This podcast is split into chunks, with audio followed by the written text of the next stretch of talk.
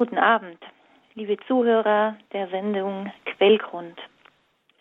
Ja, wir wollen uns heute ein wenig auf den Weg machen, zusammen mit der großen heiligen Teresa von Avila zu dem wahren Quellgrund, der in uns lebt und in uns ist. Aber zunächst möchte ich Ihnen einen kurzen Text von Teresa vorlesen, der zunächst mal nicht so erbaulich erscheint. Da heißt es, wenige Dinge, die mir der Gehorsam geboten hat, sind mir so schwer gefallen, wie jetzt die Aufgabe, über das Gebet zu schreiben. Einmal, weil ich nicht den Eindruck habe, dass der Herr mir dazu Geist oder Lust verleiht, und zum anderen, weil ich schon seit drei Monaten ein solches Dröhnen und eine solche Schwäche im Kopf fühle, dass ich selbst die unumgänglichen Schreibarbeiten nur mühsam erledigen kann.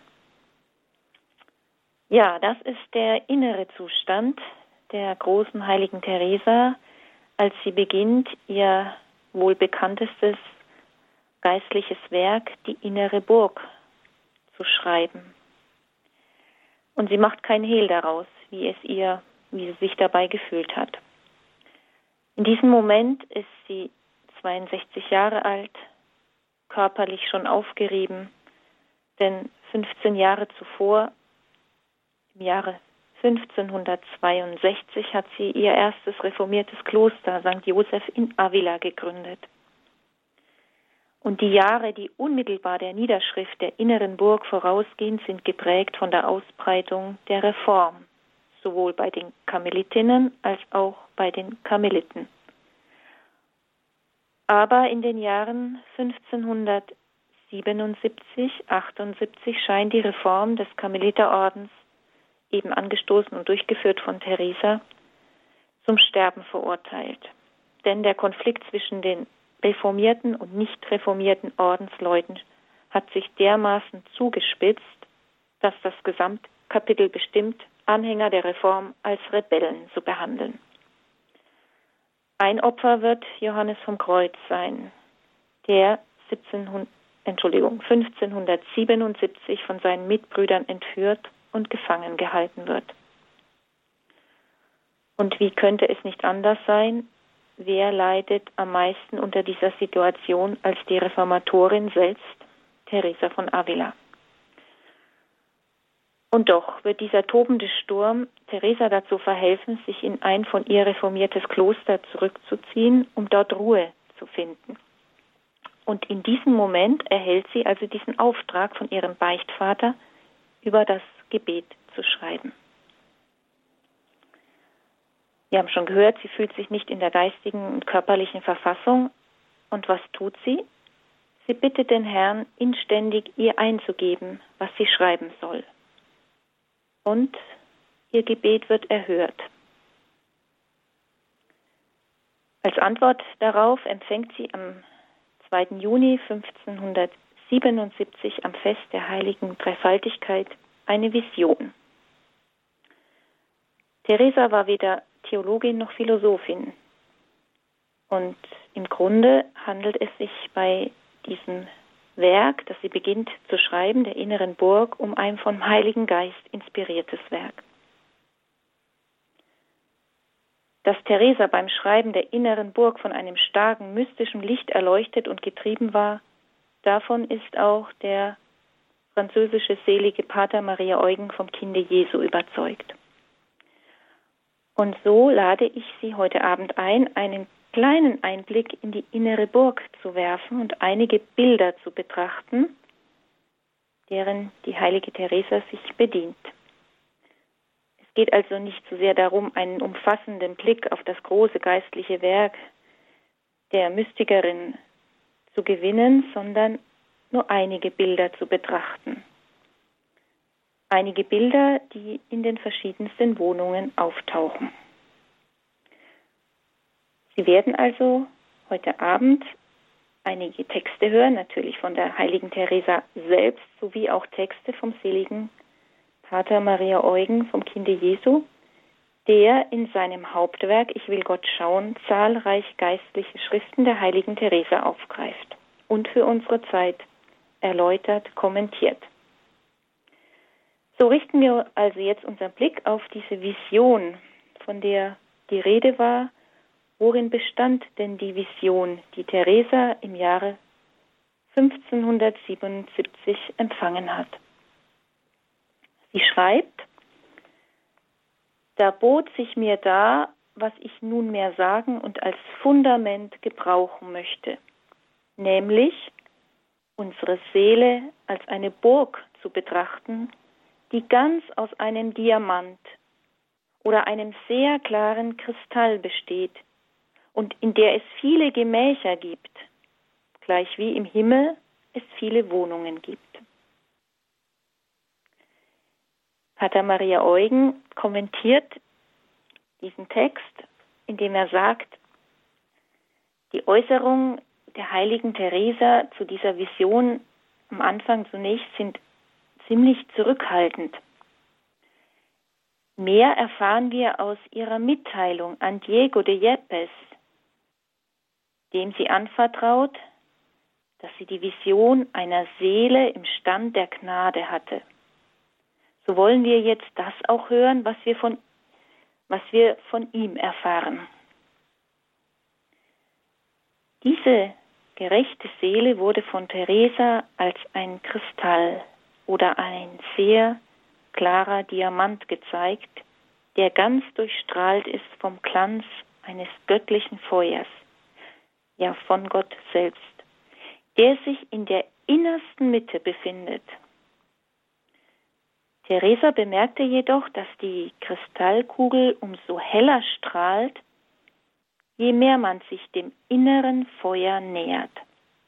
Verschiedene Lichtstärken bilden verschiedene Bezirke, die sich konzentrischen Kreisen gleicht im Inneren des Kristalls voneinander abheben. Diese getrennten Zonen, die nach innen so immer leuchtender werden, ergeben die einzelnen Wohnungen, von denen jede wiederum viele andere in sich birgt. Ja, stellen wir uns also diese Beschreibung dieser inneren Burg nicht wie einen Bauplan einer wirklichen Burg vor, wo sich ein Raum an den anderen reiht. Auch wenn Theresa sieben Wohnungen unterscheidet, weiß sie genau, dass es sich um eine Vielzahl handelt. Denn, so schreibt sie in der ersten Wohnung, die Dinge der Seele muss man sich immer in Fülle, Weite und Größe denken. Ja, die Frage ist jetzt, worin besteht nun die Bedeutung dieses Bildes, dieser inneren Burg? Pater Maria Eugen erläutert. Das erste, was Theresa bei der Vision der Seelenburg schaute und dann aufzeichnete, ist, Gott befindet sich im Mittelpunkt der Burg, in der siebten Wohnung. Er ist ihre große Wirklichkeit, ihr ganzer Schmuck. Er ist das Leben der Seele, der sie befruchtende Quell, ohne den sie ihre Frische und Fruchtbarkeit verlöre. Er ist die Sonne, die sie erhält und ihren Werken Leben verleiht. Die Seele kann sich seinem Einfluss nicht entziehen, ohne ihren Glanz, ihre Schönheit und Fruchtbarkeit zu verlieren. Die Gegenwart Gottes in der inneren Burg ist nicht ein Symbol oder ein Produkt der Fantasie. Nein, sie ist Wirklichkeit. Gott wohnt wahrhaft in der Seele. Oder besser gesagt, Gott ist die Seele unserer Seele, das Leben unseres Lebens, die große Wirklichkeit, in die wir gleichsam eingetaucht sind und die alles, was wir sind und haben, mit ihrer tätigen Gegenwart und ihrer belebenden Kraft erfüllt. Denn so heißt es in der Apostelgeschichte, denn in ihm leben wir, bewegen wir uns und sind wir.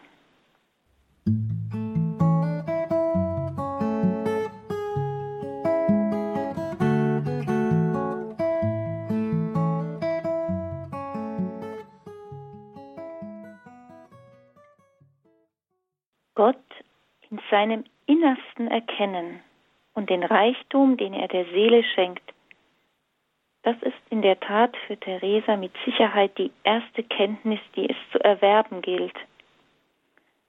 Auch die erste Tätigkeit des geistlichen Lebens überhaupt.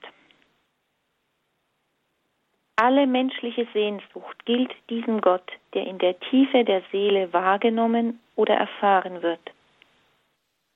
Und um ihn zu schauen, zu finden, wird sich die Seele ihrem Innersten zuwenden und darauf zustreben. So ist der Weg durch die innere Burg ein Weg zu Gott. Man könnte auch sagen, eine fortschreitende Verinnerlichung bis zur Begegnung, bis zur Vereinigung mit Gott im Dunkeln, bevor wir ihn in der Ewigkeit schauen dürfen. Und auf dieser Wanderung zu ihm entspricht jeder Wegabschnitt in der Bildsprache von Theresa einer Wohnung, die jeweils einen konkreten Fortschritt in der Vereinigung darstellt. Ja, leider gibt es viele Menschen, die nichts von dieser Größe und Weite ihrer Seelen ahnen und sich auch nicht darum kümmern, weil sie zu sehr mit anderen äußerlichen Dingen, Oberflächlichkeiten beschäftigt sind. Und Theresa vergleicht diese Menschen, die sich in den Außenbezirken sozusagen dieser Burg bewegen, sie vergleicht sie wie Gelähmte, die zwar Hände und Füße besitzen, diese aber nicht bewegen können.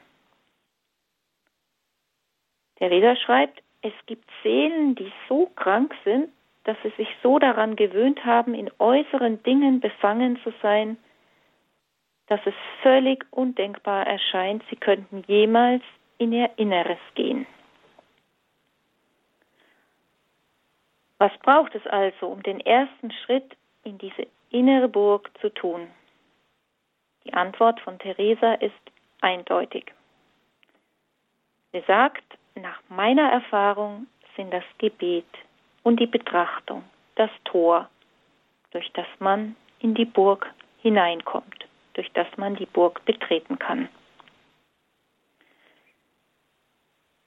Pater Maria Eugen spricht vom inneren Gebet, meint aber auch hier das, wovon Teresa spricht, Gebet und Betrachtung. Das innere Gebet ist nichts anderes als ein freundschaftlicher Austausch mit Gott. So sagt es auch Teresa. Und sie unterscheidet zwischen dem wortlosen, stillen Gebet und dem mündlichen Gebet mit vorgegebenen Worten. Und es ist gut zu wissen, sie gibt keinen von beiden den Vorzug, da sie erkennt, dass die Art des Betens vom Temperament des Betenden abhängt. Was wichtig ist, was Theresa verlangt, ist, dass die ganze Aufmerksamkeit des Betenden dabei auf Gott ausgerichtet ist, auf dem, auf den Gott, der im Innersten wohnt. So ist inneres Beten schließlich auch ein persönliches Beten. Selbst das gemeinsame Gebet, bei dem alle Personen dieselben Worte sprechen, ist letztlich eine Begegnung, Begegnung jedes Einzelnen allein mit Gott, der in ihm wohnt. Denn nur so bleibt es ein lebendiges und persönliches Beten.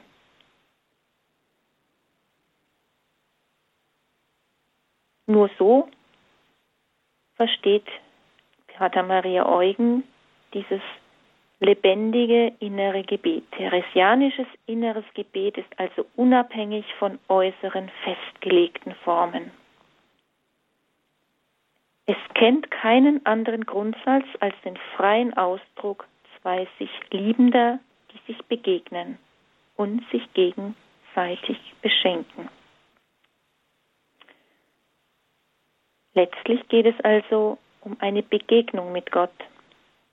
Dazu ist jeder Mensch fähig, mit Gott in Kontakt zu kommen.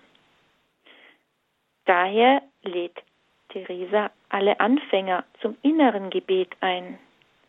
Und sie sagt, man macht nur dann Fortschritte, wenn man auch beharrlich ist. Beharrlich Gott zu suchen in seinem Inneren. Sie weiß, dass das Gebet derjenigen, die es wagen, die innere Burg zu betreten, mit Anstrengung verbunden ist, ganz besonders zu Beginn. Denn das Entfliehen der Außenbezirke in die innere Burg, das erfordert Energie und Kraft, Beharrlichkeit und auch Mühe. Theresa vergleicht hier das Gebet mit dem Bewässern eines Gartens. Die erste Form des Gebets besteht im Schöpfen des Wassers aus einem Brunnen. Und das kann anstrengend sein. Aber was wichtig ist, so betont sie immer wieder, ist, alles hängt davon ab, es mit fest, und das ist ein Ausdruck von Theresa, mit fest entschlossener Entschlossenheit zu beginnen. Nicht stehen zu bleiben. Ehe man das Ziel erreicht hat, mag die Mühe auch noch so groß sein. Denn die Belohnung der Mühen des Anfängers bleibt nicht aus. Denn schon in der zweiten Wohnung vereinfacht sich das Gebet, wird etwas leichter und man gewinnt, man beginnt sich zu sammeln. Und man möchte schon als Christ seine Fehler verbessern. Man, man bemüht sich um ein geistliches, geordnetes Leben. Unterstützt das durch das Lesen geeigneter geistlicher Literatur, aber auch durch den Beistand von guten Freunden.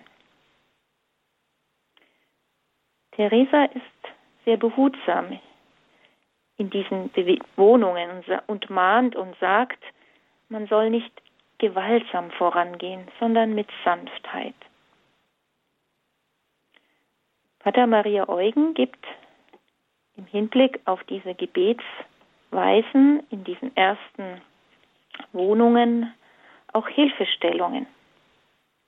Er schreibt, das beste Mittel, in der Sammlung zu bleiben, ist, sich mit dem Herrn zu beschäftigen, in dessen Nähe man sich ja sammelt. Sich direkt nach dem Ziel ausstrecken ist das sicherste Mittel, dieses auch zu erreichen und sich zugleich nach innen zu kehren. Manche benutzen ihr Vorstellungsvermögen. Sie malen sich Ereignisse des Evangeliums oder die Gestalt oder die innere Haltung Jesu aus und erleichtern sich dadurch den lebendigen Austausch mit ihm. Es kommt vor, dass man beim inneren Gebet weder mit der Vorstellungskraft noch mit dem Verstand arbeiten kann. Immer aber ist es möglich, einen einfachen Blick des Glaubens auf den Herrn, den Meister zu richten und so in seiner Gegenwart zu verweilen. So ist es auch gut, wenn man eine Weile darüber, also zum Beispiel über das Evangelium, verweilt, aber dann sollte dann allmählich der Verstand schweigen und man soll nur still beim Herrn verweilen.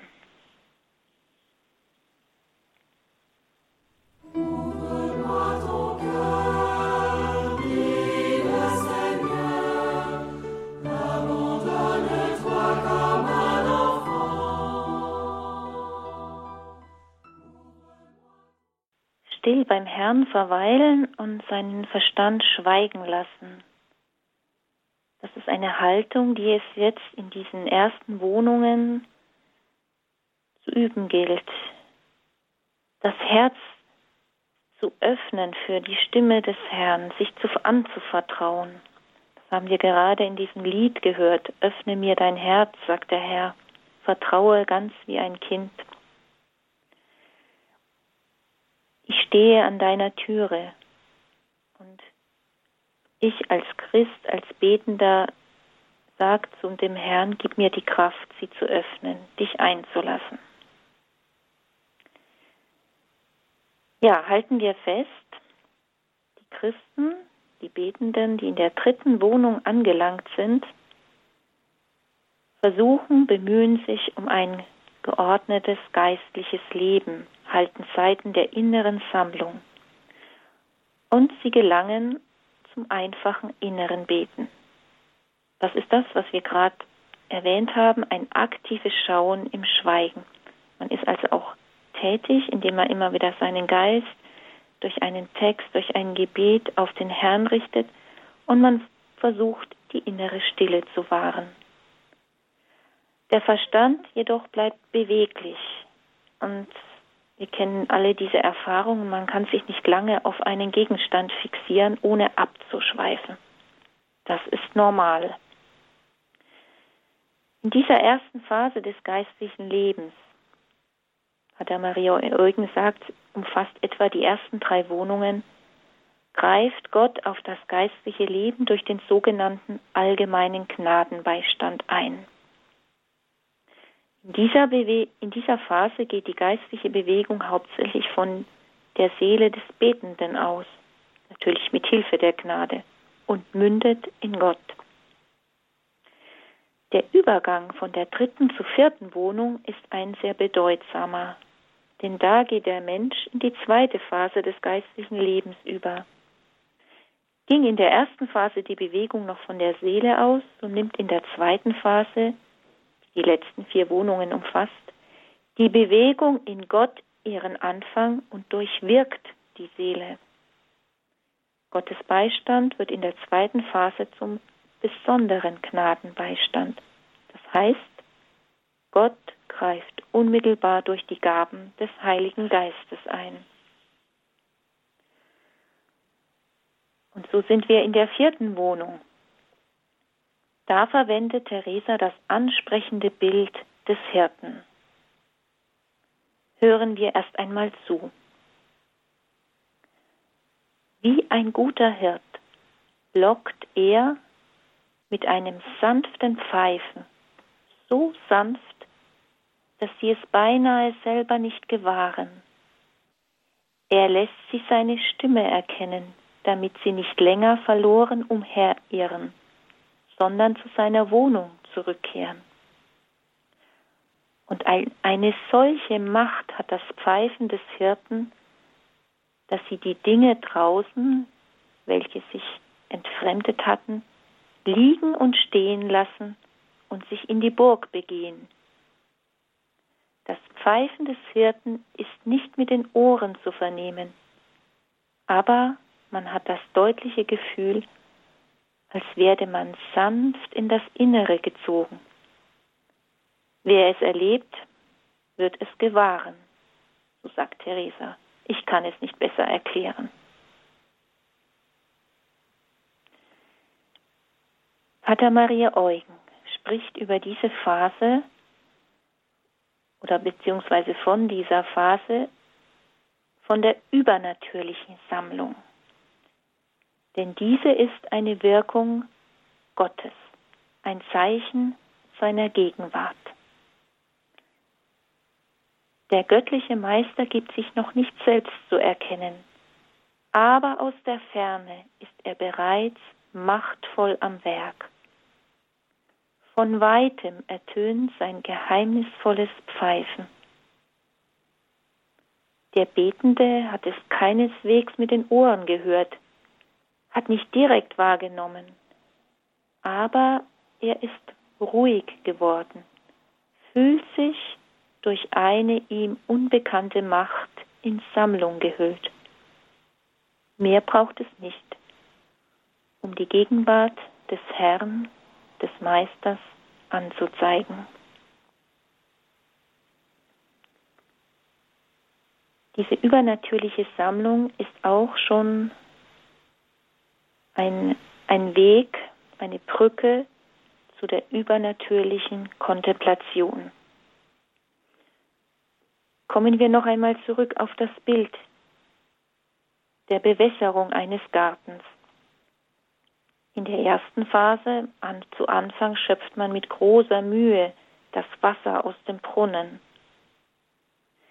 In der nun zweiten Phase strömt das Wasser unmittelbar von der Quelle zu. Es quillt, nach Worten Theresas, friedvoll und mit größter Ruhe und Sanftheit aus dem tiefsten Inneren unseres eigenen Wesens empor. Es beginnt in Gott und endet in uns. An anderer Stelle verwendet Theresa auch das Bild des Weitmachens, dass das Innere wird weit gemacht. Diese, das Herz weitet sich und das liegt nicht mehr in unseren Händen, sondern allein in Gottes Händen.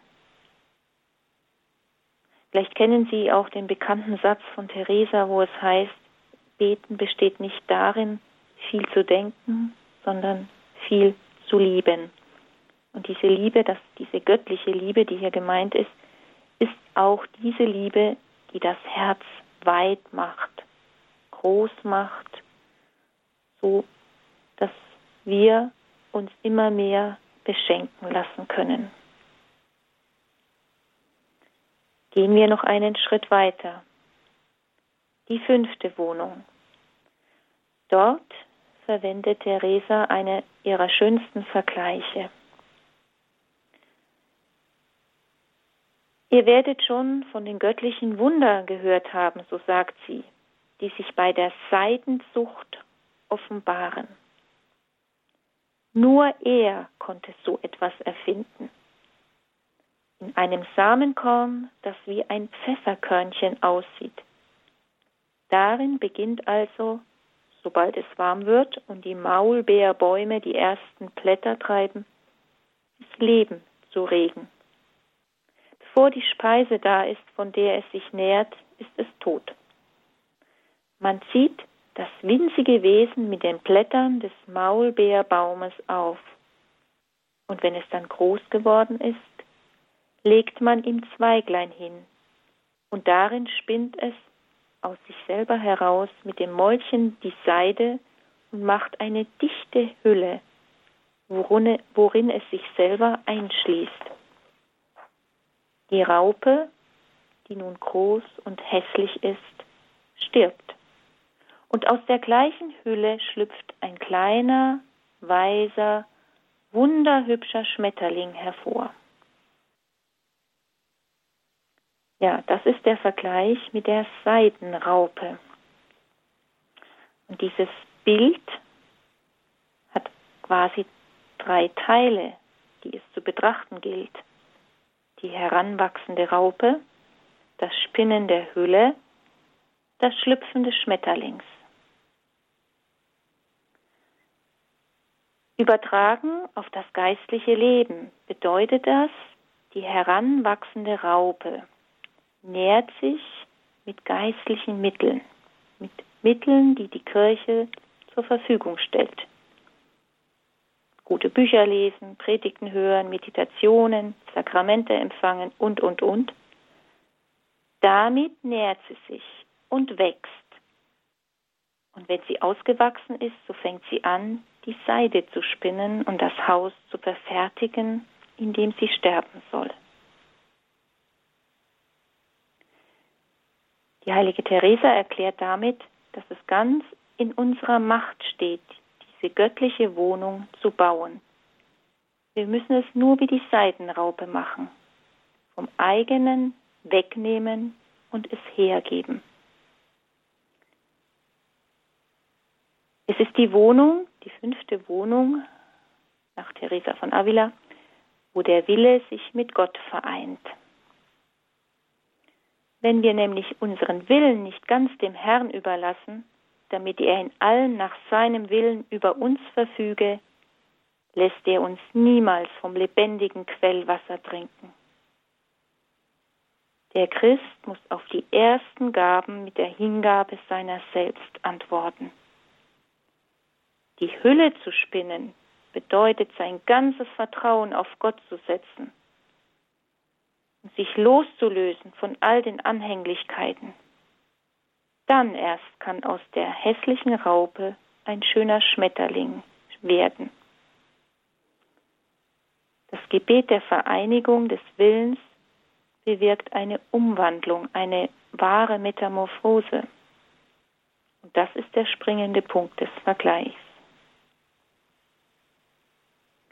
Der Wille, der sich ganz mit Gott geeint hat, kommt in einem schönen Gedicht von Theresa zum Ausdruck. Auf Deutsch, dein bin ich. Sie werden jetzt einen kurzen Ausschnitt in französischer Sprache daraus hören. Ich übersetze erstmal, dein bin ich, für dich geboren, was begehrst du, Herr, von mir? Dein bin ich, du schufst mich, dein, du hast mich er erlöst, dein, du hast ertragen mich, dein, du hast berufen mich, dein, du hast erhalten mich, dein, nicht ging verloren ich, was willst du machen aus mir? Gib mir Kämpfe oder Frieden, Schwachheit oder Lebensfülle, ja, ich sag es für und für. Was begehrst du, Herr, von mir? Gib mir Reichtum oder Armut, gib mir Freude oder Trauer, gib mir den Tod oder das Leben. Gott der Barmherzigkeit, ich traue dir in der Helle oder im Dunkel, im Reichtum oder in der Armut. Gib mir, Herr, was du begehrst. Zu allem sage ich Ja.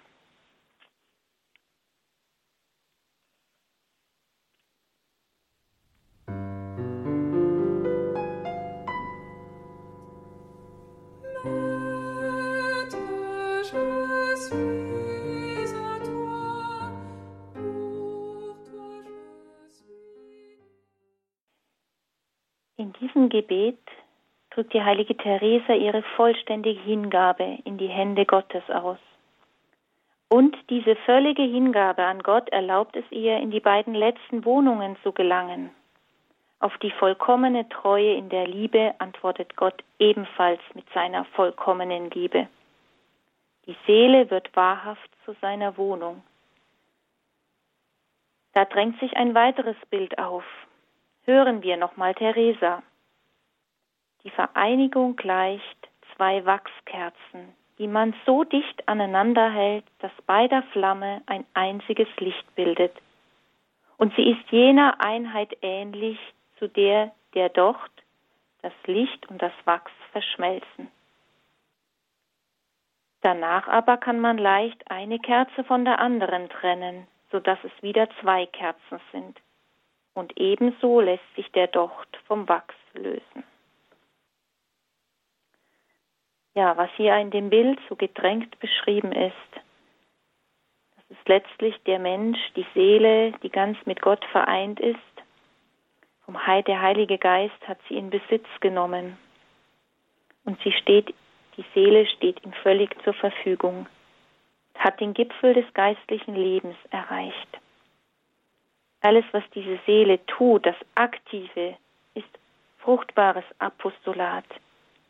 Apostolat ist die Frucht der umwandelnden Vereinigung, dessen treibende Kraft die vollendete Liebe ist. Ja, meine lieben Zuhörer, mit Blick auf die, auf die Uhr möchte ich Ihnen jetzt einfach nochmal kurz sagen, meine Ausführungen, die sich jetzt da dem Ende neigen, wollen nur ein ganz kleiner Einblick in das meisterhafte Werk von Teresa von Avila sein, das sie unter der Führung des Heiligen Geistes in einem Guss und in relativ kurzer Zeit niedergeschrieben hat. Es ist einmal ein Zeugnis von ihrer eigenen mystischen Erfahrungen oder Erfahrung, inneren Erfahrung, die, das da zur Sprache kommt. Es ist aber auch für uns Christen ein Leitfaden, der unser geistliches Leben bereichern und begleiten kann. Und es lohnt sich, das Werk in seiner Gänze zu lesen und es auf sich wirken lassen. Es ist aber nicht in erster Linie dazu gedacht, dass wir uns als Leser nun genau festlegen wollen, in welcher Wohnung wir uns gerade befinden. Solch ein Versuch, bei, so, bei solch einem Versuch liegt man meistens falsch und kann einer Täuschung verfallen. Denn, so sagt es auch Theresa, es ist doch wohl so, dass der Herr seine Gnaden gibt, wann er will, wie er will und wem er will. Bei jedem Menschen sieht es anders aus. Und es gibt so unzählbare Stufen, angefangen bei denjenigen, beim Kind, das schon nach der Taufe stirbt, bis hin zu unaussprechlichen Gnaden, wie es eben auch die heilige Teresa empfangen hat, oder noch eine Stufe höher, die Gottesmutter.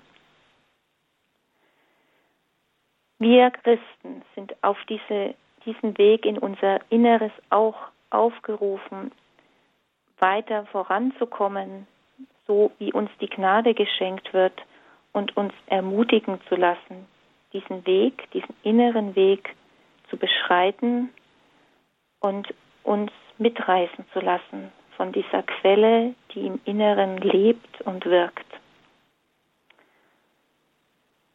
Die siebenjährige Theresa, Kind, sagte einmal der bekannte Ausruf, ich will Gott schauen. Das war ihr Ziel ihres ganzen Lebens. Und das sollte auch das Ziel eines jeden Christen sein. Und so möchte ich jetzt mit Ihnen zum Abschluss noch einmal ein, ein Lied anhören mit Texten von Pater Maria Eugen. Dieses Lied trägt den Titel Ich will Gott schauen, Je veux voir Dieu. Das übrigens auch der Titel des Buches ist, aus dem ich jetzt einige Passagen zitiert habe. Mit diesem Lied möchte ich mich für heute verabschieden.